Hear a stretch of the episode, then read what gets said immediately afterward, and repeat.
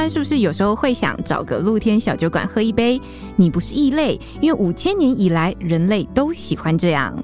伊拉克最近发现有一处考古遗迹，里面有桌子、有餐具，还有类似冰箱的痕迹。这个地方根本就是一间露天酒吧。和你一起分享最美好的品饮时光，我们是喝吧葡萄酒。这里不是喝把葡萄酒，这里是联合开帕独享时光。我是主持人李成宇。听众朋友，现在收听的是五星级开麦拉联合开帕双周年庆的特别节目。今天上节目来玩的是葡萄酒 Podcast 喝把葡萄酒的振宇哥跟小妖，欢迎。Hello，大家好。自带掌声的，自带掌声。今年我们联合开帕的周年庆的特别节目的玩法是跟其他 Podcast 节目彼此联名做客。如果想要听振宇哥跟小妖怎么在喝把葡萄酒玩我，大家可以在节目资讯栏里面去找我上喝把葡萄酒节目的连接。然后今天就换我拷问两位啦。好，在拷问之前，先让我工商服务一下。我们这个五星级开麦拉联合开帕双周年庆，即日起到三月二十六号，只要订阅联合报数位版年方案，就可以抽市价超过四万元的律动奇迹一台。一样，详情请见节目资讯栏。好，工商服务结束，开始进入拷问阶段。我刚刚好想吐槽，律动骑机吗？哎、欸，我已经订完了、欸，哎，可恶，没办法抽啊，啊！可以再再抽一台，跟振宇哥一起摇晃这样。好，虽然我们独享时光是聊阅读啊、聊饮食的节目，但我必须承认，我本人对于葡萄酒的涉猎非常粗浅，所以在想可以联名的节目的主题的时候，就想要找一个能讲专业品饮的节目。振宇哥是葡萄酒讲师，拥有 WSET Level Three 的资格。了解葡萄酒的听众朋友应该都知道这一个认证的公信力跟权威度啊。WSET 就是所谓葡萄酒与烈酒教育基金会。振宇哥同时也是 SSI 国际唎酒师，这个 SSI 是日本酒侍酒协会。其实我用这个缩写去查 SSI，还有一个叫做国际水肺潜水学校，显然就不是这样。水肺学校颁发的唎酒师证照，听起来很会喝。那小妖本人也是同时拥有 WSET Level Two 的资格嘛？但是有趣的是，这两位都不是以葡萄酒为生。振宇哥他是我们媒体同业，同时也是独享时光的混音师。小妖也算是前同业，对，现在在房地产业工作，对，媒体人，前媒体人，为什么当时想要开用葡萄酒当做主题的 podcast？我想这个最主要是一开始我一个感情上的问题。哦，这么一讲，大家就很有兴趣。什么感情问题？没有，主要就是当时当然是为了认识，为了追女生开始学葡萄酒了。因为当时喜欢上一个从法国留学回来的女生，然后想要跟她找话题尬聊，嗯、然后法国就想到葡萄酒嘛，对不对？你也可以想到法国面包啊，哦、法国面包我本来就很喜欢吃的，对不对？还是只是想要灌醉？嗯、呃，就是你会觉得有个聊天，有一个聊天的这个这个理由嘛，哦、然后开始学葡萄酒。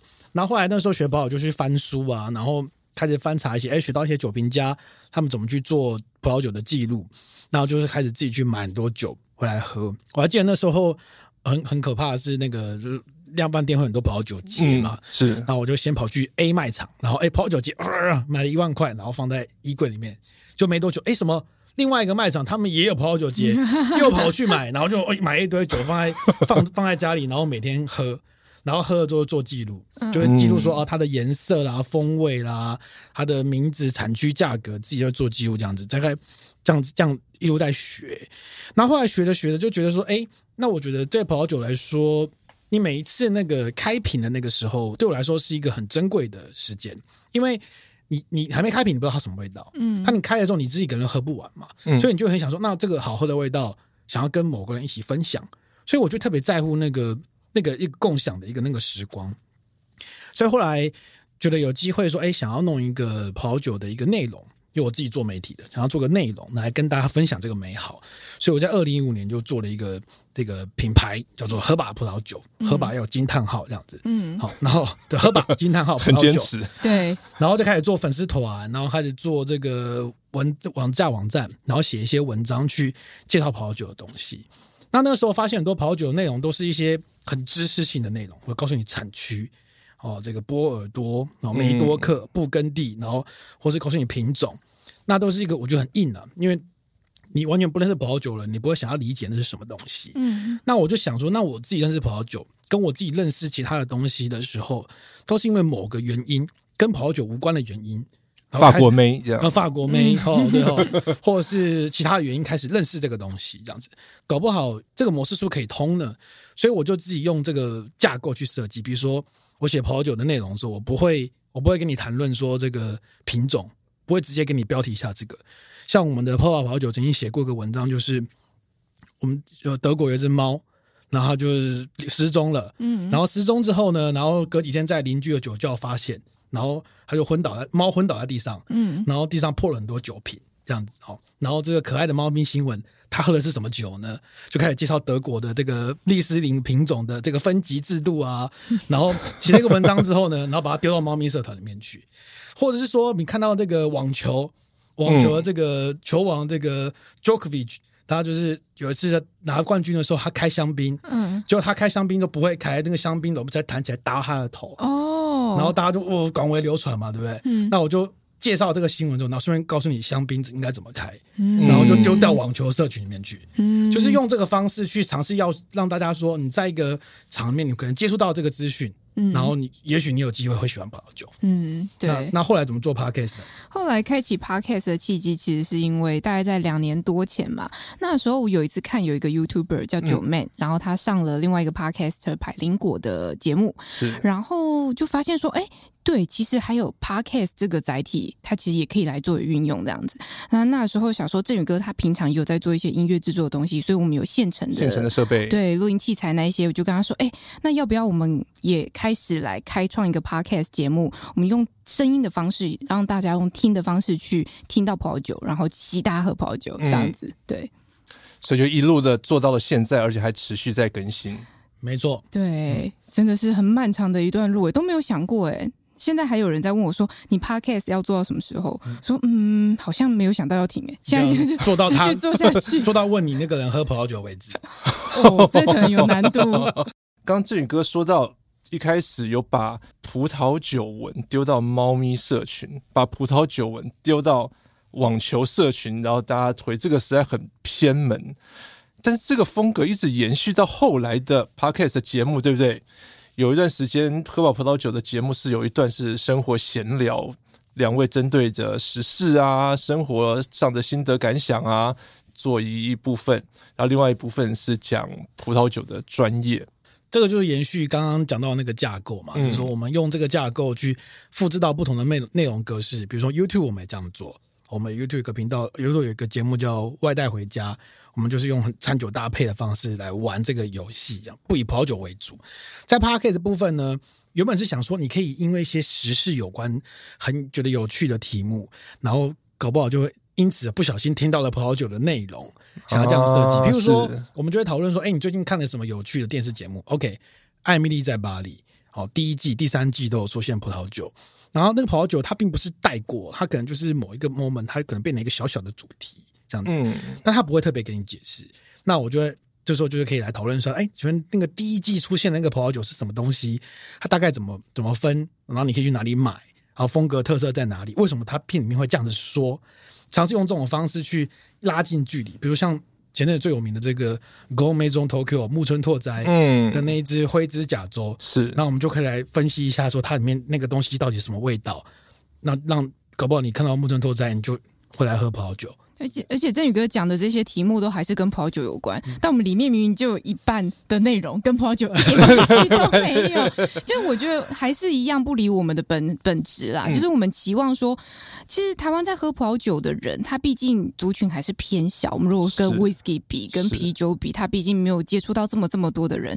那与其都在小圈圈里面玩，我们还是会期望说，有机会让更多不认识葡萄酒的人也可以接触到葡萄接触到葡萄酒，然后感受到葡萄酒的美好。所以尽可能那个葡萄酒就是跟不同的内容去做结合，不管刚刚讲网球啊，或是影集啊等等各种的。嗯嗯嗯，那也许有个人他因为这样子产生兴趣，然后进来看或是来听。那听完之后，他突然觉得说：“哎，好像这个酒听起来也蛮有趣的，不然我就去买一支来喝看看。喝了中了，那我们就成功了。”嗯，对，嗯，所以葡萄酒是很生活的东西。对，他必须要觉得有趣嘛，嗯，你必须要觉得有趣，你才会想要喝。但你可能基于某种社会化原因，想要变得很 chill，或是看起来很炫富，总要有个动机嘛。是对，那你想要让对自己好一点，那我们要诉求的动机，其实就让你跟你所珍视的那个人一起共享那个时光，会因为这瓶酒变得更美好。嗯，好，所以酒是配角，是跟你一起共享那个人才是主角。对，而你要怎么样让这个东西加分呢？就是靠这个。对。通常大家在讨论葡萄酒都是哦，你要这个有葡萄酒知识，你在社交上，你在职场，你在升迁上跟大家有话题。有话题很好啊，我也是为了跟这个女生有话题才去学啊。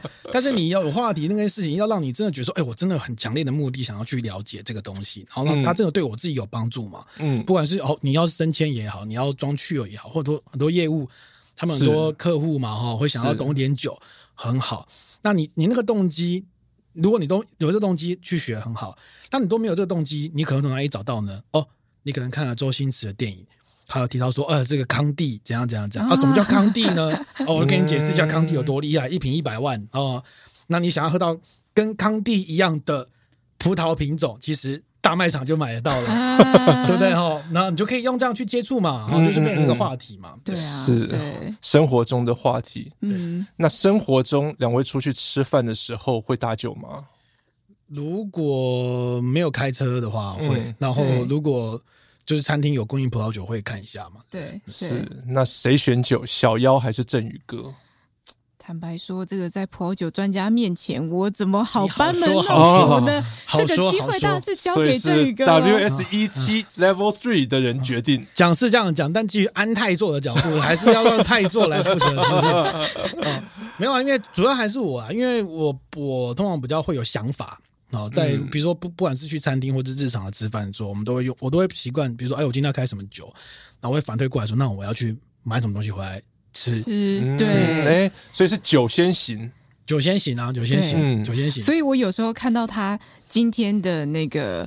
外带回来的食物，就想说他今天是不是要搭什么酒啊？我就开始在猜，不是因为因为库存有限嘛，库存有限，对不对？库存没那么齐啊。对，有时候看到奇怪的食物，就想为什么要买这个？然后端出那瓶酒，要想哦，我懂了，原来如此，难怪为什么两位要把生活里面买个晚餐搞得这么的有知识啊？没有啊，没有啊，因为那个那个都在我大脑运转，我并不会跟他讨论，就是我自己决定。然后今天那我们去吃那个这样子。嗯，你们不觉得身为？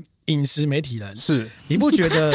你不觉得每个人每一餐要吃什么是一个人类最难选择的问题？这倒是真的，这倒是真的。不是有一个 app 是这样吗？就是会跳出来说今天要吃什么，然后它就会随机跳选项给你，水饺啊，啊汉堡啊。通常你都不会选的，都跳出哦，那吃水饺，你就说哦不要，然后又重选一次。那他就是协助你辨别了你不要的东西是什么，筛选了一轮，就是剩下那一个就是今天要吃的，对对对，也是有帮助，也是有帮助。OK, okay. 镇宇哥有挑到，比如说小妖没那么喜欢的酒吗？有啊，很常啊，一定会有的啊。他最不喜欢的就是自然酒风格，他通常都比较不喜欢。对，我不懂自然酒，对，嗯，还没办法接受，或是咸感比较重的，就是、嗯、对，嗯，都比较不喜欢。对那正面表列好了，小妖比较喜欢怎么样的酒？我觉得好像没有特别说。一定喜欢喝什么酒？喜欢酒的类型好像一直改变。嗯、就是例如说，有一阵子呃，会一直喝薄酒啊新酒，嗯嗯，然后就觉得，嗯，薄酒啊新酒这种很简单、好入口的、好搭餐、搭餐性范围比较广的的酒很讨喜。然后或或者是有一阵子又会喝融合的 GSM，所以。好像是每一段期间，或者是呃，根据你真的是根据你现在在吃什么东西，你就会想要跳不一样的酒，嗯、不会有特别喜欢某一个类型的葡萄酒，但是只会有特别不喜欢的，就是自然酒这样。你对自然酒有什么这个很大的芥蒂？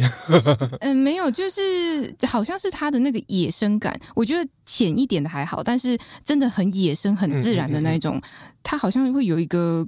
味道是让我没比较没有那么喜欢的，对。就现在我们现在喝到这种，现在这种很风味很纯净，可以大量制造充满果香的酒，不过就是近五十年才发生的事情而已。哦，对，因为在五十年，在近五十年的时候，因为现在波尔多学派的一些研究告诉你说，你你的风味要尽量干净，你的葡萄要最成熟之后才开始萃取，嗯，好，然后你要尽量减少杂味，比如说你不应该带梗一起发酵，不要有草味，葡萄够熟，葡萄够熟，它够有好的味道，它酒才会漂亮。那你酿酒的环境要干净，所以你应该用不锈钢桶，嗯，好，用木桶容易滋生细菌嘛，哈、嗯，等等这类问题，才慢慢演变成现在这种大量制造、商业制造、很价格便宜，然后但又能够这个轻松能够享用的这种商业制造的酒款。不过就近五十年发生的事情，五六十年发生的事情而已。嗯，自然酒是会对这个事情的反思，就是说，哎，如果大家都这样做的话，那是不是大家都长得一模一样？所以我不要啊，你们这个干预太多了，那我就用我最原始的方式。我就最，你可以说是一种遵循古法了哈，尽量减少干预，然后我那个二氧化硫能越放越少越好，甚至不要放都无所谓。所以它就因为没有放二氧化硫，所以它有氧化的话，它可能就有些醋酸，会酸度会非常的明显哈。但是它又保保保持在一个非常微妙的范围，说这个醋酸你会觉得 OK，它蛮刺激的，但是又有一点那种会帮助你口水分泌，酸度很高，有点那种生津止渴那种哦饮料。所以很多自然酒，它就用那种啤酒盖去封瓶，让他告诉你，我们不要，我们不要敢玩高大上，你就是轻松喝就好。他认为是这个样子，好，所以自然酒反而是回到以前的做法，葡萄酒的古早味，你可以这样讲，葡萄酒的古早味的做法。振宇哥对于葡萄酒有什么偏好吗？我一开始学葡萄酒的时候啊，其实刚开始学葡萄酒新手会通常会被浓郁型的酒款所吸引。嗯，就是跟这个初出茅庐的小男生一样，嗯，都会很喜欢成熟的大姐姐。有吗？这是什么理论？然后这个哦，包包什么都打扮很漂亮，就是小男生就会被这个东西吸引住，有没有？所以我一开始特别喜欢浓郁型的酒款，特别是阿根廷的 Malbec 这个品种，哦、丰厚多汁，我觉得哦，什么都觉得好好喝哦。嗯、但是当你喝一阵子，就会发现说，哎，这个都长一样，这种新世界的这种都长差不多，哎。那你就会开始追求更细腻的味道，你就开始又回到所谓欧洲旧世界啊，布根地啊，波尔多这一块，然后再转一圈，你就会发现，哎，其实什么酒你都可以接受，在不同的场合里面，它会有不同不同的心情，不同的人，你就会挑选不同的葡萄酒，你就会回到那个程度说，说每一个酒都有它最适合的样子，它没有什么好或不好的问题。哇，这宇哥没有不喝的葡萄酒哎。对不对？就是个有了酒酒鬼的状态，有没有喝到这种太失衡了？就是觉得嗯，这个就是放冰箱，然后调柳橙汁跟雪碧就可以了。对，还是有，还是有热红酒，还是有，还是有，对不对？哇，这是一种境界，无招胜有招。什么场合，什么样的心情，什么样的酒？您客气，我相信这个独享时光访问过的很多懂酒人，应该都是这个程度了。刚刚我们讲到的是两个人出去吃饭的时候，谁决定选酒？以两位的这种葡萄酒专业，会自己带酒吗？自己带酒的状况好像比较少。我觉得振宇哥他蛮有趣的地方是，嗯、呃，如果我们去有葡萄酒的餐厅的话，他会希望看。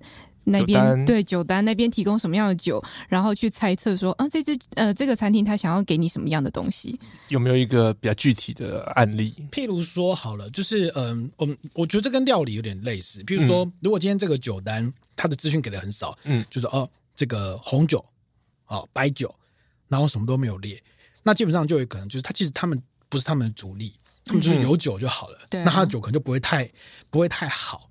好，那第二个就要看说，那你的酒是，我觉得我通常就问服务生，那可以看一下你们是什么酒吗？嗯，然后就会问一下服务生了不了解这个酒，嗯，那如果连服务生也不了解，那代表说他们的酒真的就只是放着好看而已，就是也没有要供应，也没有预期有人会点的哈。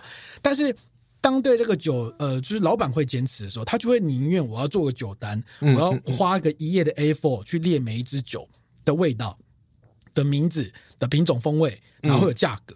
那这样你就暗示说，哦，这个地方有一个专业的人，也许是有专业人帮他把关过，嗯，也许是他自己老板也有坚持，嗯，因为你在餐厅里面要常备这么多葡萄酒，就是成本嘛，嗯嗯。那这个时候，哎是，我觉得好像可以点点看。那我就是再问一下服务生，那你建议什么酒？好，如果服务生也不知道，那你大概就知道说他们这个餐厅对这个东西的认知程度在哪里。这个回到料理的概念是很像的。如果一个厨师他对于他们餐厅怎么做这件事情，他是讲不清楚的。你你觉得他，你相信他做出来的东西吗？所以是用这个逻辑去选酒的。那如果我们再把专业程度再提高一点，好了，我们去有侍酒师的餐厅，你们跟侍酒师互动的经验，你们会相信侍酒师推荐的酒吗？还是会跟侍酒师彼此论辩，就觉得说，哎，我觉得哪一支会比你推荐那一支好？我这我倒不会、欸，不过，嗯、呃，我我觉得跟侍酒师互动的经验来看的话，就是基本上如果这餐厅有所谓侍酒师，嗯，我基本上都还是会问他说，哦、我们今天要吃什么什么什么，然后你会搭建议搭配什么？嗯、那侍酒师通常会问你说，哎，你喜欢酸一点的还是甜一点的？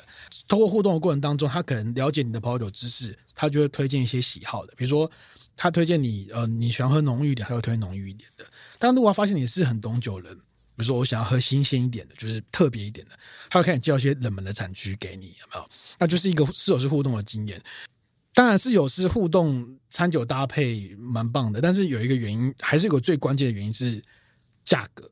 就是跟侍酒，他有侍酒师，他给你介绍酒，然后如果最后出来，嗯，很开心，很开心，开心，然后最后看到价格是这个价格，就是哦，你可能就是开心程度会下降很多。如果太贵的话，你有这样的经验？有有有有这样的经验，嗯、可是。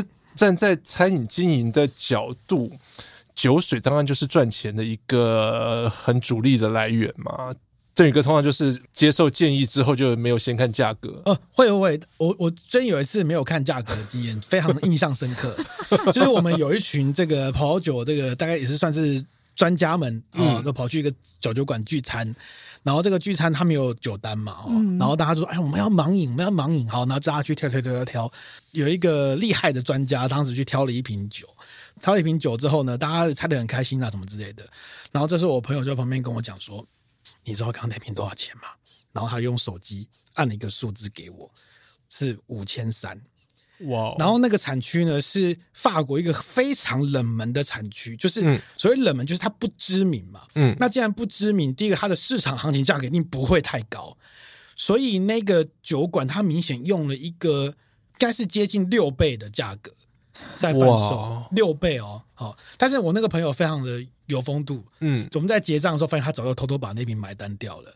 哦，是他点的。嗯对他点的，对，但是这个经验你就会对这个餐厅，即便你当时玩酒玩的很开心，但是你会对这个餐厅会有非常恶劣的印象，就会觉得说你卖这个价格好像就是并不是非常的友善，嗯，对，然后就会离葡萄酒越来越远。这个是我觉得在葡萄酒领域里面一个很很两难的问题，就是为什么客人会自己带酒？嗯嗯，看我我我我的经验啊，客人自己带威士忌有，但不多，但客人绝对不会自己带啤酒。嗯，对吧？嗯、但客人带葡萄酒会一直是大家在讨论的问题，嗯、开瓶费啊，这个洗杯费啊，为什么？我觉得某种程度上是那个价格跟那个储存成本，让餐厅跟零售端会让这个距离很远。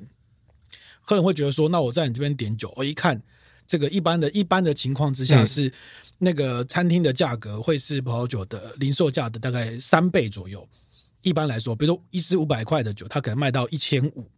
这合理的一个范围，算是算是合理的范围。如果你在餐厅看到这个价格的话，你可能觉得很合理。嗯、那所以餐厅它要厉害的点，就是它要找出一些消费者在零售端可能不容易找到，但他觉得很适合搭配我餐点的酒，然后我卖你一千五到一千九，合理吧？嗯、那如果我在卖场看到一支是一千的酒，就在你这边要四千五，那我就不会点，那你就离葡萄酒很远了。可是有人会跟你说，你去超商。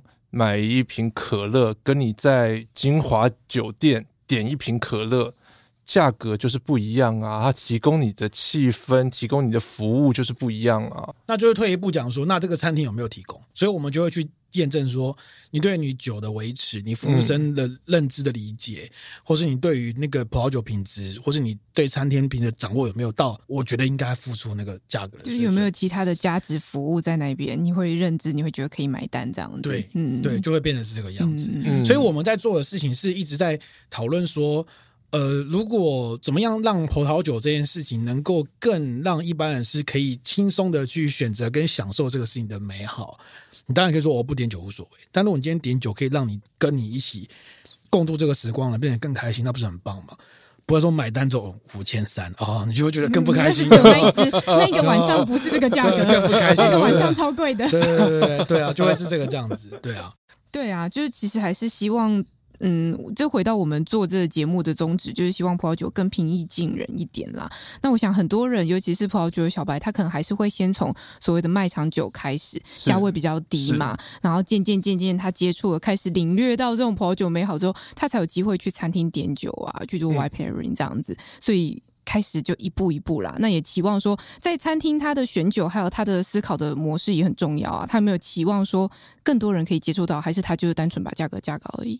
这个题目就有一点像我去喝饱葡萄酒那时候我们聊的一个主题一个话题。好，这个详情一样见节目资讯栏这样的。是 那时候我们在讲说，你怎么决定一间餐厅的呃价格是不是合理啊？这道菜的价格是不是合理啊？那除了当然除了食材本身之外，你是不是提供了相对应的服务，或者是你的菜肴的细节是不是符合你的价位？或是你对整个整体餐厅的一个形象，如果你卖一盘价格不菲的菜，没有提供到一个相对应的服务水准也好，菜的精致度的水准也好。不过你刚刚这样讲，我想到说有一个很有趣的故事，就是也相见这个成语来上我们喝饱葡萄酒，我们一直在互相互相串、欸。对对对，请看节目资讯栏。喝饱葡萄酒的故事开启第一集，那时候我们访问了成语，我们聊到一个东西，他那时候提到说，这个餐厅其实还是以主厨为。这个优先，嗯，然后基本上酒都是一个叫伴随的，嗯，是啊，附加的，哦，所以理论上来说是这样。如果你今天设计一道餐点，OK，你单吃这个餐好吃没有问题，但你要不要加这个酒呢？主厨觉得无，可能觉得无所谓，或是这说，或是你像你刚刚提到的，酒才是我盈利的来源，所以我酒的呢先层次再说，单价先成事。好像我说我是盈利来源嘛，先成事，还好你不从商这样奸商。如果你 你不要啊，我也无所谓，我也没有要真的要你喝，因为对我的餐本身无影响。那当然就会变成这个样子，他没有要你喝酒的意思。但如果今天这个餐，我看到一些国外的呃，也许有名的餐厅，他们有些主厨有些思考说，我会希望你这个酒跟我餐是可以组合起来变成一个很棒的东西的时候，那你会希望人家不花钱买你这个酒吗？你应该希望说，我给你一个稍微有点暧昧，你可能觉得有点痛，但是你付得起的那个酒的价格，然后跟我的餐结合在一起，你可以提供一个更棒的体验。那这样子，你价格就不会成四了吧？因为成四就不会、啊、可能成三，呃，成三，二到三都还在还在合理的范围内嘛，对不对？那我就会觉得说，那这个可能就是他有心要推广。我觉得核核心在是那个餐厅的那个中心想法，到底是怎么去设计的吧？嗯、有越来越多的声音可以听到。葡萄酒或其他的饮品，可不可以是菜肴的一种类似酱汁的感觉？伴侣啊，伴侣，对，伴、嗯、OK，伴侣、嗯、能够让这个菜肴加分，或者是提供更好的不同的滋味等等。现在越来越多人在想这个问题。嗯，必须要玩出一点新花样。嗯，是不是？但是，所以，所以这个可能，让我们当然是很葡萄酒本位思考人会讲出来的话。如果今天一个主厨告诉你说：“哎，我拜托，我想菜已经很累了，你还要跟我讲这个葡萄酒，还多麻烦，多麻烦，还有成本上的问题。”他搞不好会觉得是这样。那如果他主厨本身他是有一个葡萄酒的历练，他可能生涯当中曾经钻研过，他也许会把这个考虑进去，对不对？对啊，所以有时候你看那个餐厅，可能你走进去，你看菜单、看酒单，你大概就会有一个概念，会了解说，哎，这家餐厅它到底有没有在中式酒？嗯、我很有趣哦，我前几天才跟振宇哥聊，就我经过呃台北市安和路上的某个热炒店，是，然后热炒店嘛，你可以想见，就是看起来相对比较朴素一点的样貌，嗯、但我。瞥见他的冰箱里面，通常热炒店冰箱不是都是对，就是一整排绿绿的嘛？没有，他冰了一整面墙，呃，一整个柜子的葡萄酒，然后而且以白酒为主，然后看起来都有模有样的。嗯嗯，然后我就分享给郑宇哥看，然后郑宇哥又开始研究其他酒单，说啊，不错哎，是不是？嗯，对，因为他因为台湾的热炒店通常会有很多辣重口味嘛，是那。那通常在那样的情况之下，你可能是比较热的地方，那他会希望有一点清爽解腻的。所以那个酒庄，那个热炒店的冰箱里面有非常多以 Sauvignon Blanc 或者白苏维浓为基底的这个葡萄酒，然后都还是有名的牌子，或是纽西兰的产区啊等等之类的。那你就说哦，他就懂哎、欸，好，那个解对解腻来说是个非常棒的选择，而且他看起来有在乎这件事情。虽然我看了，然后我看了酒单，对，然后看了酒单，酒单大概是两倍而已。就一千块他卖你一九八零，我觉得你可以接受范围。所以振宇哥这是学乖了，就对，先看酒单价格，就就看一下，就是看一下这个老板是不是真的想要推广这个葡萄酒。葡萄酒搭餐是一个传统，但是对于东方或者是对台湾来说，在台湾的餐桌上面，会是一件有加分的事情吗？会是一件有加分的事情吗？嗯、我觉得，如果撇除掉那个价格变三倍五倍之外，它的确是那个酒会为了。嗯，会替这个场合，替这一次的聚会场合增添了很多乐趣啊。嗯嗯，就是呃，当然酒，我们最直接讲的，它搭餐这件事情，它当然是提升味觉的享宴啦，这是最直接的感受嘛。但除此之外，它可能还带了很多的社交性，有一些功能性这样子。嗯嗯，也许在这瓶酒上面，它可能会呃，大家多了一些什么话题哦。你今天带这支酒，诶，为什么？你就可以开始由此发展一些故事，甚至有些人可能在东方。餐桌还好，但也许在一些西方的餐桌，有些西方国家产酒的产区的国家，嗯、呃，他带的那瓶酒，也许代表他的文化。跟他的背景、哦、对，嗯、所以好像也代表他对这个场合的一些想法。那我觉得那酒顿时就会充满很多乐趣，它并不是只有味觉的饗宴而已。如果从这个角度出发的话，热炒店真的适合摆白酒吗？比如说，我们大家的一般的印象，可能我去热炒店哦，很辣，味道很重，我就是要有气泡的啤酒的那种很爽的感觉。那感觉。白酒对我来说就是文绉绉有气质啊！我要有个白酒杯，对啊，水晶杯好了，对对对，那个白酒要看一下它的那个呃酸度够不够，然后它的产区等等，感觉就不是我会在热炒店坐在小板凳上面在想的事情呢、啊。那就是葡萄酒存在感太明显了，就是就有点像是说，嗯、我们应该身边都很会拍照的朋友，然后他都会记录大家生活的瞬间嘛。如果那个朋友会拍照的话。他就会在大家欢笑的时候，默默的拿起他手机，然后不经意的拍照，然后记录大家欢笑的瞬间。但当那个朋友是拿起一个大炮，然后对着你在拍的时候，你应该笑也笑不出来，开始觉得不自然，对，不自然嘛，对，怪怪的。就陈宇刚刚讲的那个情况，就是像这个样子。我分享一个我去热炒店的经验好了。好啊。我们通常怎么去呢？热炒店通常不会有冰箱，或通常它不会让你冰啊。哈。嗯。那怎么办？你就拿一个袋子，塑胶袋装两层，然后去便利商店买冰块。然后冰块打开丢进去，然后保酒丢进去，挂在你在热炒店的椅子上，也可以了。要冰就就可以了。然后然后那个酒呢，你就怎么样？你就不宜找香气太浓烈的，啊，不管是清酒或是葡萄酒都是，因为你葡萄酒的那个呃，在餐厅里面的杯通常很小，啤酒杯嘛，对不对？哈，所以它没有办法容纳太多香气，所以它主要以酸度见长就可以了，也不需要找太多明显的味道。等一下，振宇哥，所以你是用啤酒的小杯来喝葡萄酒，当然在热炒店为什么不行？他可以接受，因为你在这个时候拿出葡萄酒杯，第一个就是给白，第二个就像是你朋友拿出 拿出那个大型大炮相机一样的概念。像我啦，如果如果我可能稍微有点坚持，我可能会买拿一个无梗的那个葡萄酒杯，我自己带的，我自己喝啊，大家就是随便倒，你不要太坚持。不要跟大家讲说，哎，你这个手不能放在玻璃杯上，会影响它的温度，不行，不行，因为重要的是人跟人相聚那个地方。葡萄酒永远都是配角，它永远不会是主角。很多人在喝的时候就说，哦，我今天带这个酒就是要让大家聚焦，不是嘛？因为今天是大家因为大家的关系才聚在这个地方，酒是要让它更更好的。譬如说，另外一个例子，譬如说，就像我刚刚一开始提到说，你刚才讲说餐点可能很好吃，那。餐点，但是餐点大家都有七八分的想象，嗯，比如说我现在说松露水波蛋意大利面，哦，你大概就知道长什么样子，对哈？啊，战斧牛排，就是想到那个焦痕。但如果讲到葡萄酒，啊，可能大家的印象比较模糊。那这个时候，诶，大家在一起就会有一个小小的话题可以开瓶，跟大家共享这个瞬间。如果你在吃东西的时候，说西餐，你一盘我一盘，你什么味道我什么味道，基本上我没有办法共享，但酒是可以共享的。你们可以一起共，共享那个味道，共享那个味道，在这个时间点里面，你喝啤酒，我就已经知道那是什么味道。嗯、但你喝的你杯中的葡萄酒，我不知道什么味道，我非得喝才知道。而且葡萄酒还跟料理搭配，它有不同的味道，嗯、对吧？是。那一起共享这个时光，那你们喝着喝着，葡萄酒的酒精浓度又有帮助你，哎，大家可以稍微卸下心防。我们一定大家都有这个经验吧？很久没有见的朋友，约一起吃饭的时候，一开始大家都有点生疏，甚至有点武装感。这个就是需要葡萄酒来帮助你们。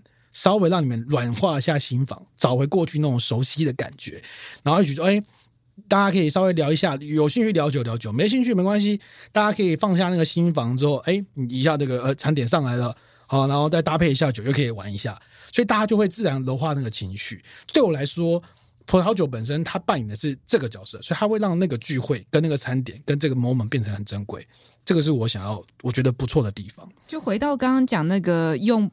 啤酒杯式葡萄酒这个问题，嗯、这其实就是我们不要架高那个门槛呐、啊。如果说你今天要喝一个风味非常细致的葡萄酒，你要用正确的温度、正确酒杯什么，嗯、那你自然就会到一个更能够提供这样服务响应的餐厅去。那今天在了这样的场域，你会有更适合这个场域使用的方式啊。对啊。振宇哥连冰块都去超市商买了，你这个葡萄酒杯有差吗？没有，这个这个问题就在于说，那个冰块是我自己在做的嘛，所以我没有要给在场的人施加任何的这个大这个摄影机拿出来的感觉。对对对对对。哦，那我自己在做，我尽量兼顾让大家可以有更好的舒服的感觉。就默默桌上就多了一瓶葡萄酒。就譬如说，如果葡白酒你拿去做这个常温来供应的话，它可能会有什么？呃，太胖的问题。啊，酒体太厚的问题，嗯、那稍微冰镇一点，它的酸度会变得很漂亮，特别适合搭配这种重咸辣的食物。嗯，那没关系，它就默默的存在就好，我默默来帮大家做这件事情就可以了。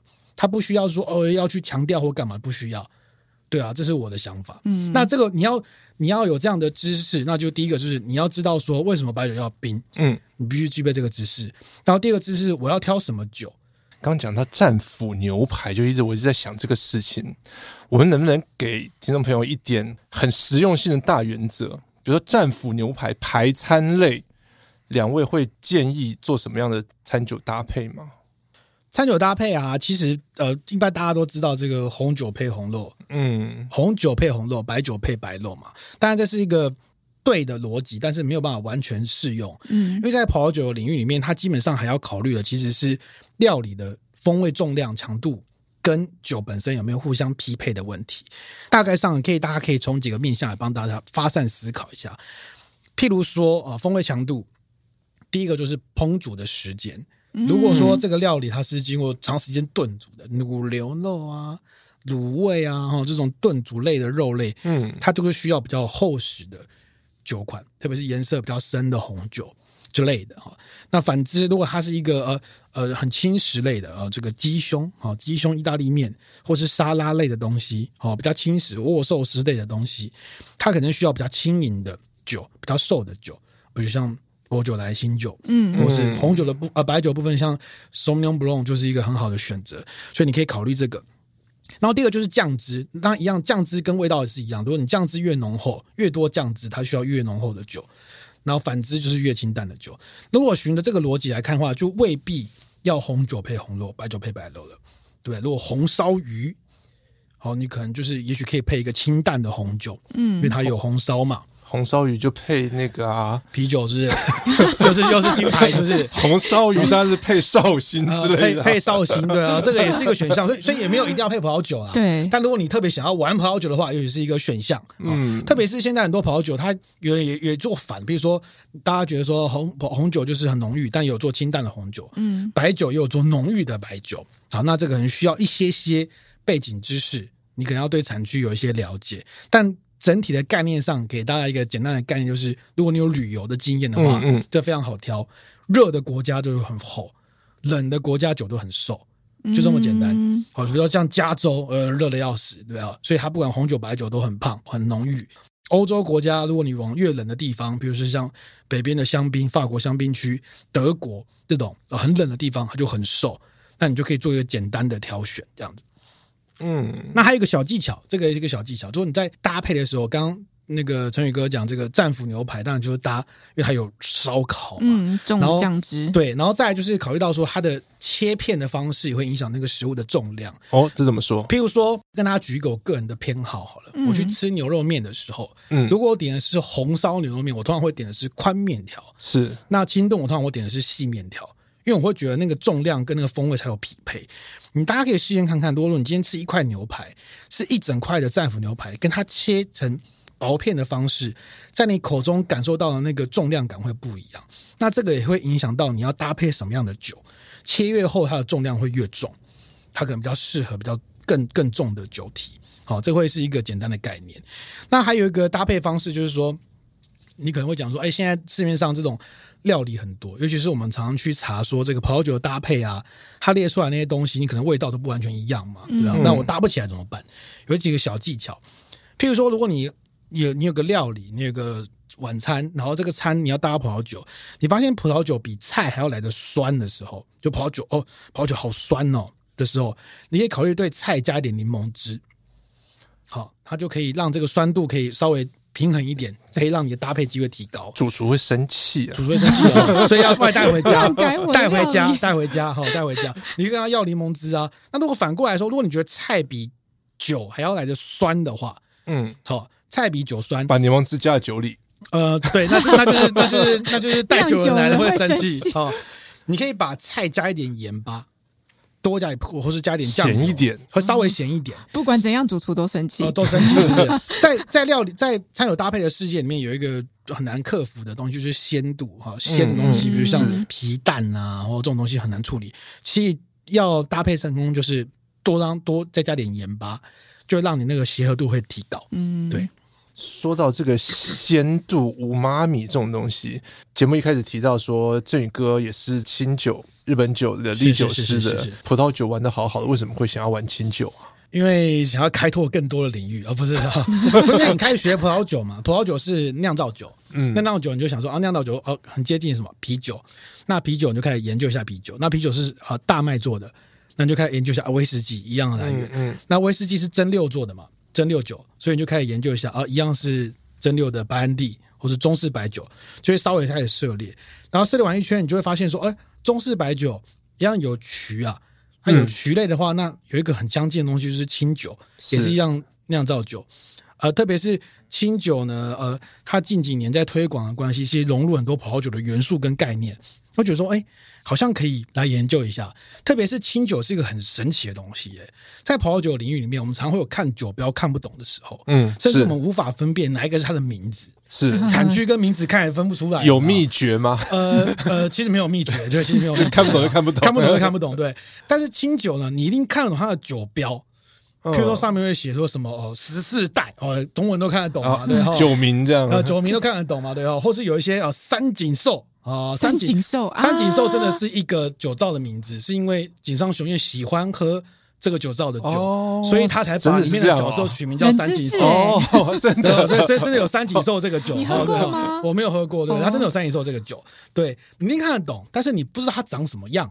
所以你就觉得，哎、欸，那好值得研究看看的。上面这个到底叫什么名字？嗯，譬如说，我很喜欢一款清酒叫莫广酒造，莫是、嗯、呃，我枝微末节的莫，广是广东的广。是这个名字看起来像汉朝的将军，你们觉得？莫广嗯、莫广将军，呃，很像。那就觉得，哎、欸，这个很神奇，你就会想要去研究这个东西。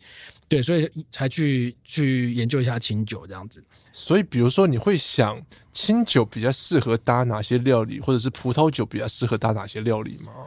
虽然我是从葡萄酒起家，但是我还是要很残酷的讲，嗯，其实清酒的搭餐的广度比葡萄酒来的广。这怎么说？因为啊，早期的清酒设计，它其实就是为了搭餐用的。譬如说，呃，它它的设计逻辑就是说，希望它静静的躲在旁边，不打被发现，对，不打扰就是我的温柔。然后希望躲在旁边，因为它早期就是像一些渔夫啊，还有农夫啊，他们在闲暇的时候啊，反正我这个冬天没事干嘛。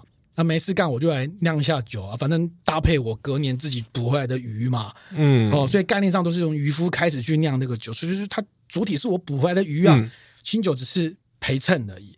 首先设计清酒就是这个样子。清酒先前呃粗略可以分为四大类，先前独享时光有访问过一些清酒的专家，有提过清酒就是所谓的熏爽醇熟嘛，熏酒、爽酒、醇酒跟熟酒，前三种是。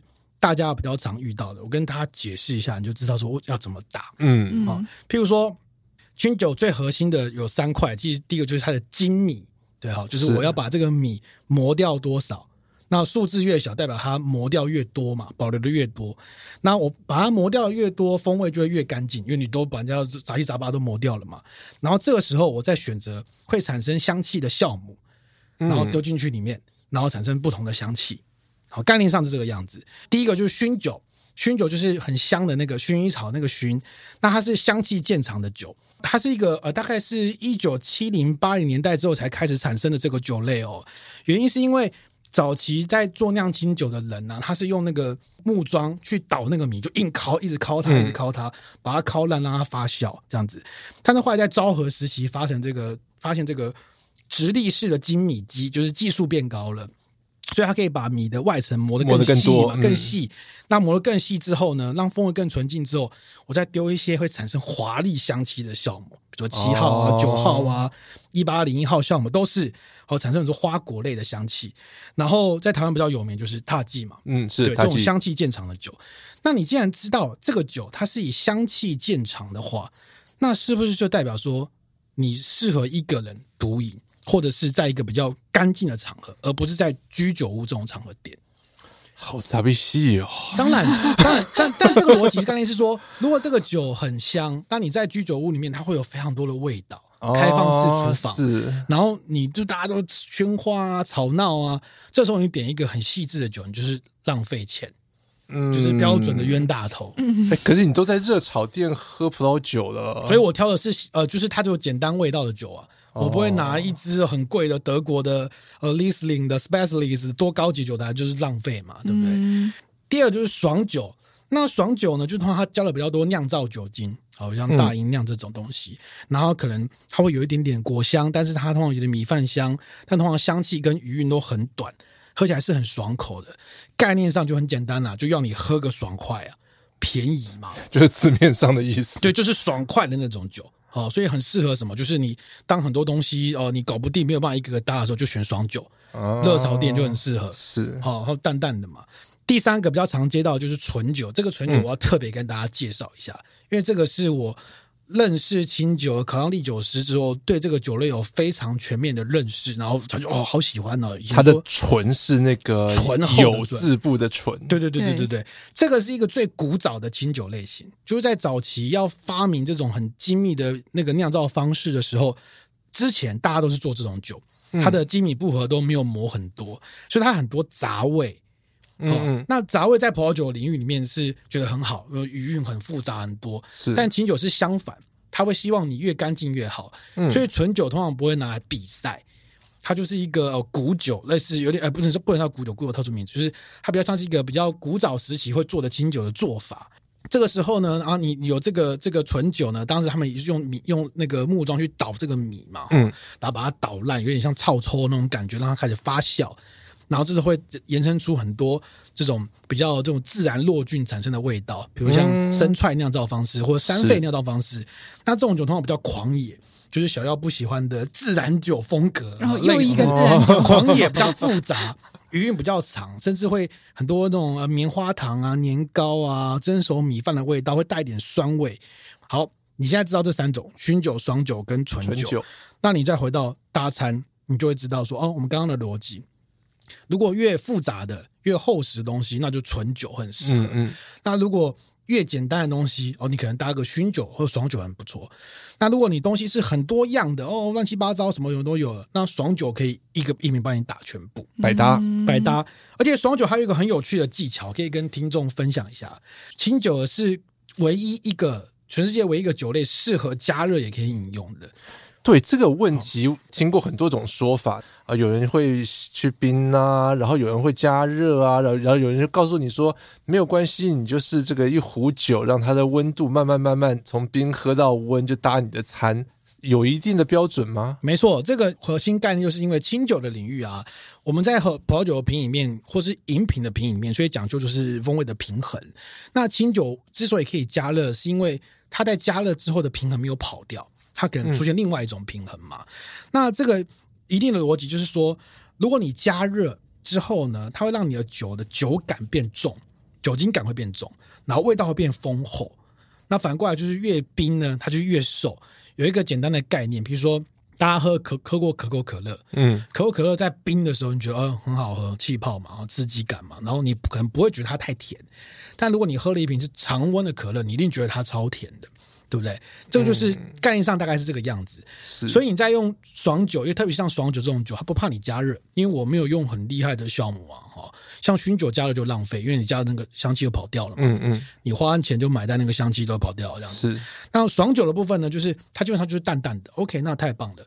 如果你预算有限，你去一个餐厅又想要餐酒搭配，又想要在心仪的对象面前炫技哦，所以你就可以点一个爽酒，然后先请对方呢、嗯、先冰镇五到十五度左右，反正就冰的久了。好，依照季节了。那日本人还很很炫炮，说每个温度还有不同的名词哦，比如说五度叫雪冷，十度叫花冷。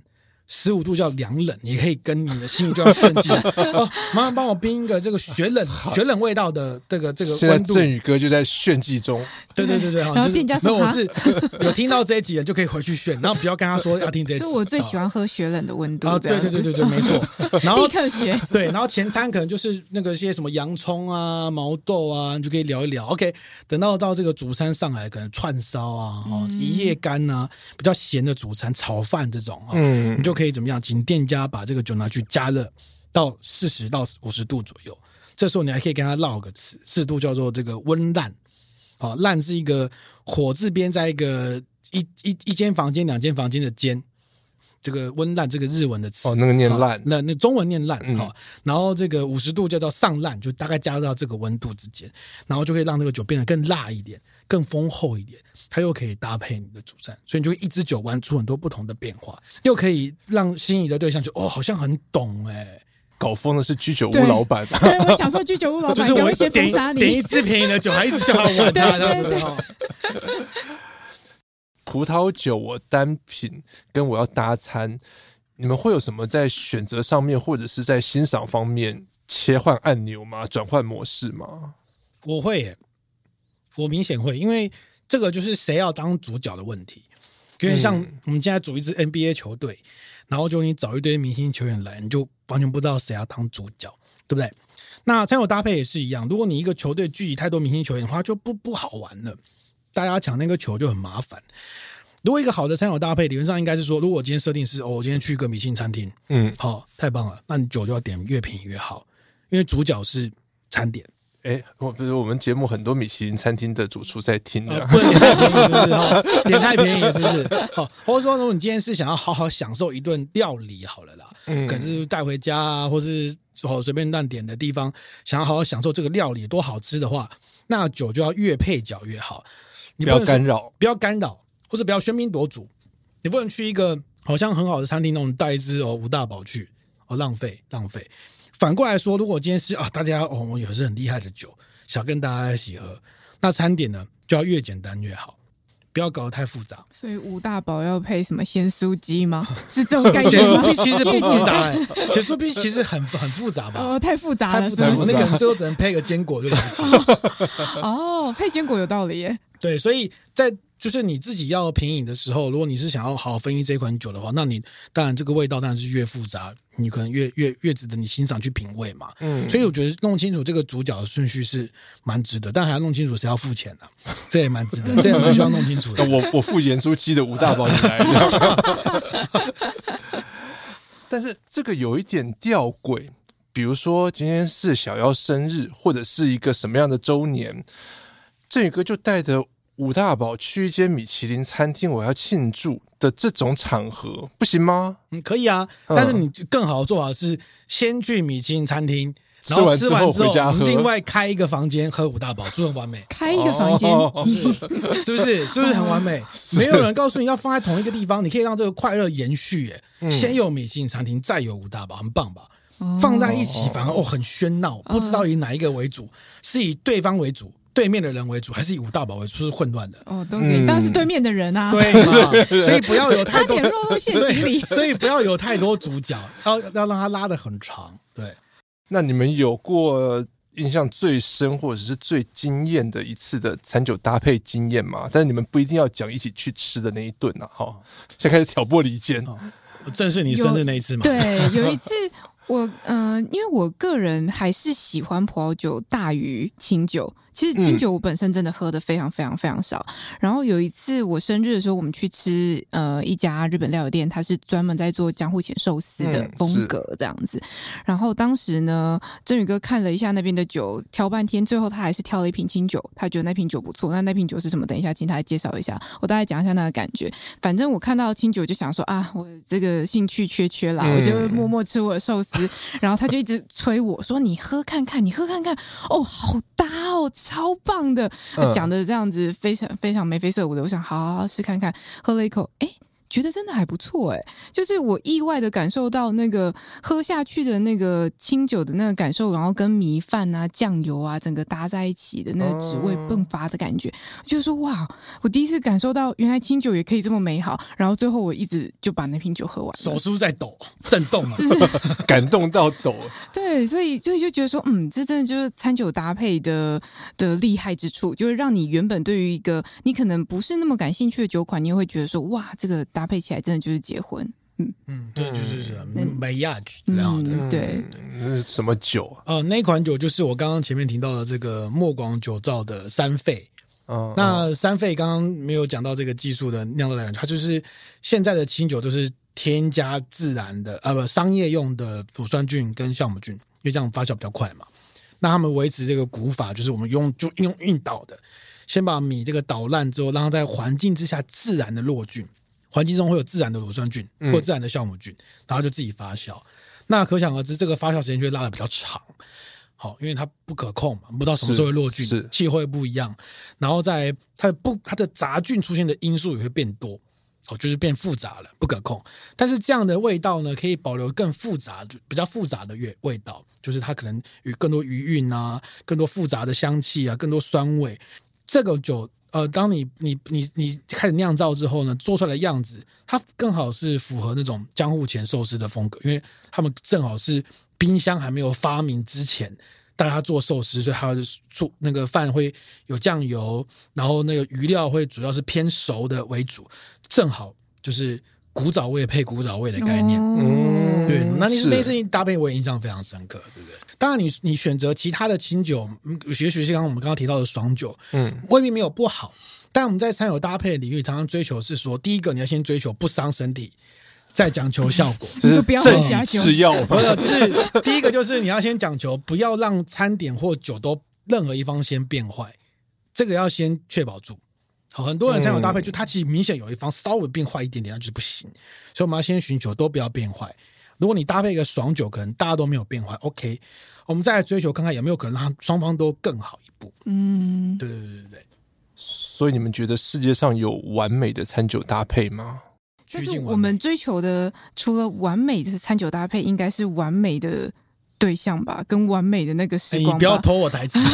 哎，你就是要讲这个不要偷我台词！我是这样想的啊，因为好像很难定义什么叫做完美，但至少可以让宾主尽欢，大家都开心，我觉得那就很值得。哦，对，你们说你说的没错，就是我觉得世界上当然没有完美的餐酒搭配，只有完美跟你一起喝酒的人，好不好？哦，很会，金句剪进去，这个梗啊，金句剪进去，不是因为我们我们一直在讲餐酒搭配的逻辑嘛？哦，那。这个其实我觉得很有趣，就是你，嗯，假设我们今天三个人去吃饭，然后我们我觉得哦，这个搭配超棒的，嗯，结果大家期间聊的并不是很愉快，嗯，你会觉得这是完美的餐友搭配，你可能对这个晚上印象不会很好。但如果我们今天餐友搭配 OK，哦，就是都没有错，但是大家喝得很开心，然后聊得很开心，很久没见面聊了，你就会觉得哦。这个搭配哦，这支酒印象超深刻的哦。对，十四代有没有？十四代也很贵啊，然后喝不起，对不对？哈，所以我觉得概念上是一样的啦，就是所以完美三有搭配，它最终是要回到那个身心里的体验。好，我相信很多餐厅应该就有这个部分，比如说我怎么样钻研这个这个酒，这这个这个料理，但最后宾客给你的四颗星，少一颗星，就是因为服务生进来的时候臭脸，可能嘛？对哈，对，它是整个整个体验嘛。也许好的餐厅可以让你忘记说服务生刚刚对我错，你可以忘记，我结账算错账忘记。但是整个体验如果可以让你觉得很好，不要先先不要伤身，然后有更好的效果，然后你大家又很开心，很值得期待，它就是一个完美的餐酒搭配，不是吗？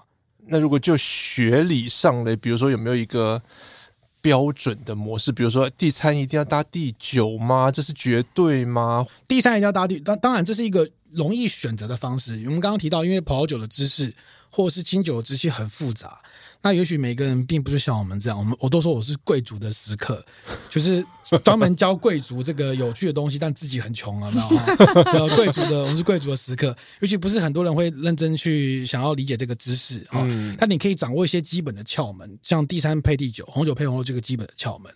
譬如说，呃，像波尔多葡萄酒在卖场里面很常看到，因为很适合搭配羊肉。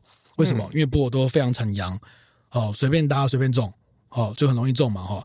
那去吃羊肉炉就要带一瓶波尔多。呃，可以，可以，可以，没完全没有问题。嗯。那比如说，呃，这个如果你敢吃这个那个蓝纹乳酪的话，最适合搭配贵腐甜白酒哦，一样都发酵类的食物。嗯。然后也是随便搭随便中，而且你搭中，你就觉得哦，怎么我手在颤抖，怎么会这么好吃？好，这个是一个简单的逻辑。那当然也是约定俗成啊，因为长期以来大家都这样吃嘛，所以一定会觉得很对，对哦。那如果你想要再进一步认识还有什么样餐酒搭配的逻辑，就欢迎大家继续听我们的 Podcast，或是来参加我们的实体课程，好不好？我们工商了，是不是？工商服务。之所以会问这个问题，是因为多享时光啊，前几期我们邀请到一位呃，算是餐厅经营者、餐厅主厨，然后调酒师、侍酒师，他在做一个所谓的 white tail 的概念，就是把 cocktail 调酒的概念运用到葡萄酒上面啊，他用分离的方法把葡萄酒的这个酒精抽掉，剩下的这样的液体，那他再补足一些他所谓的风味。我们常常听到什么？这个是花果香啊，有皮革的味道啊，然后有什么之类的。我们这种俗人就比较没有办法领略出来说，哇，这个是啊莓果的味道，嗯，怎么喝都喝不来。这个皮革味可能重一点，可能可以。那他就去加强这些味道，甚至是说我这一季的菜单我要出什么餐，我觉得。什么样的酒的味道最搭，我就在酒里面加强了那个味道，让餐酒的搭配到一个我想设定它呈现的方式。感觉上这个是很人为操弄的一种方式，不然的话，以前的话就是葡萄酒酿葡萄酒的，那我只能说，哎，选择我酒窖里面有的酒。尽量让他搭这一季的菜单，显然他在创造一个完美的所谓完美的餐酒搭配，可行吗？如果从葡萄酒专业来看，啊，我从葡萄酒不专业的眼光来看，就是我听到的时候，我有点好奇的地方是说，嗯。他会去做这样子的调配啊，去做 whitetail，他一定是思考过，他觉得还有什么样的风味不足，那什么样的风味想要强调嘛？对。但事实上啊、呃，例如说他想要皮革味更多，嗯、如果你从葡萄酒的知识去理解的话，你也可以去找到皮革味更多的葡萄酒这样子。如果说他还是要回到一个 pairing 的方式的话，他如果觉得这一瓶酒的风味不足以去做搭配，嗯，其实他是不是就？不需要选葡萄酒，像我们刚刚讲的，你可以选清酒，你可以选威士忌，你可以选各式各样不同的酒的风格去做搭配。它其实就不一定要限定在葡萄酒。当然，还是我觉得还是回到杯中的风味啊。只要杯中风味成立，嗯、跟你一起共享的人成立，那可能也许一切就成立。那我不知道振宇哥的想法。嗯，对我来说，我觉得没有问题，没有不存在什么天然不天然的问题。你要说葡萄酒是天然的东西，嗯，那如果没有人为加工，你怎么会变酒？在人为加工里面，它其实有很多种加工方式啊。我们都知道，譬如说延后采收，你怎么你决定什么时候采收？提前采、延后采就是一种选择。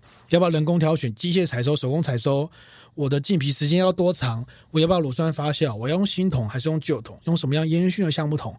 它其实就是一个人为选择，人工之后所产生的，才变成酒嘛。嗯，只是差别在于，它现在是装瓶之后，它还继续在加工嘛，对不对？嗯，那所以我觉得第一个，这个不存在人为。的或天然与否的这个论证是不存在的，因为它变成酒本身就是一个不是天然的行为。那第二个就是说，最后它要变成什么样子哦？这个其实现在在法国葡萄酒跟清酒很像，也碰到很多年轻人越来越不喜欢喝，他们觉得是老人在喝的酒啊、嗯哦，就是都不喜欢。所以也有法国酒庄，它一开始推出里面加花朵啊，哦，让你喝起来就哦。奔奔放的花香味啊，嗯嗯、对啊，那你可以说，哎、欸，你怎么是加这个非天然的？我加天然的花、欸，哎，对不对？嗯、所以能界定嘛，哈。所以第一个是葡萄酒酒庄自己也带头在做，甚至他也鼓励你部分的酒，尤其像手店，手店因为甜的酒，这个现在越嗜糖，越来越不太喜欢吃糖的东西，他们就官方推出一些调酒酒谱，鼓励你用手店，当然不是用最贵的，因为你也调不起，最便宜的酒，手店去调成。